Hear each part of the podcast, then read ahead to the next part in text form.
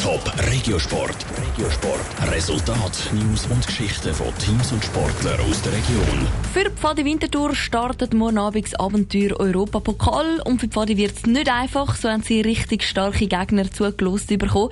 Sie treffen zum Beispiel auf die Handballteams wie Phoenix, Toulouse aus Frankreich oder die Füchse aus Berlin. Wie gross die Vorfreude beim Team ist, hörst du im Beitrag von Jonas Milsch. EHF European League ist im Handball da, was Champions League im Fußball ist. Königsklasse, wo nur die Besten von Europa aufeinandertreffen. Der Rückkommensspieler Kevin Jude schwärmt von den Gegnern. Ja, die Vorfreude ist wirklich unglaublich groß. Wir alle zusammen können seit dem Saisonstart freuen wir auf die Spiel. Ein riesen Highlight in dieser Saison, gegen all die Top-Mannschaften können spielen und ja, auch die Schweizer Liga können europäisch zu treffen. Dass Pfadi sich mit den Besten kann messen ist ein Verdienst von der letzten Saison.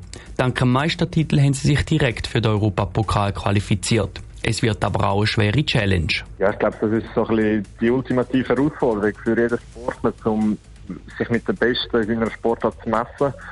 Und ich glaube, wenn man unsere Gruppe anschaut mit Füchse Berlin, die diese Saison noch umgeschlagen sind in der Bundesliga, meine, da haben wir absolute Top-Teams aus Frankreich, aus Polen. Dazu kommt, dass Pfadi noch nicht wunschgemäß in die Saison gestartet ist. So sind sie offensiv zwar sehr stark, bekommen aber nur zu viel Gegengoals.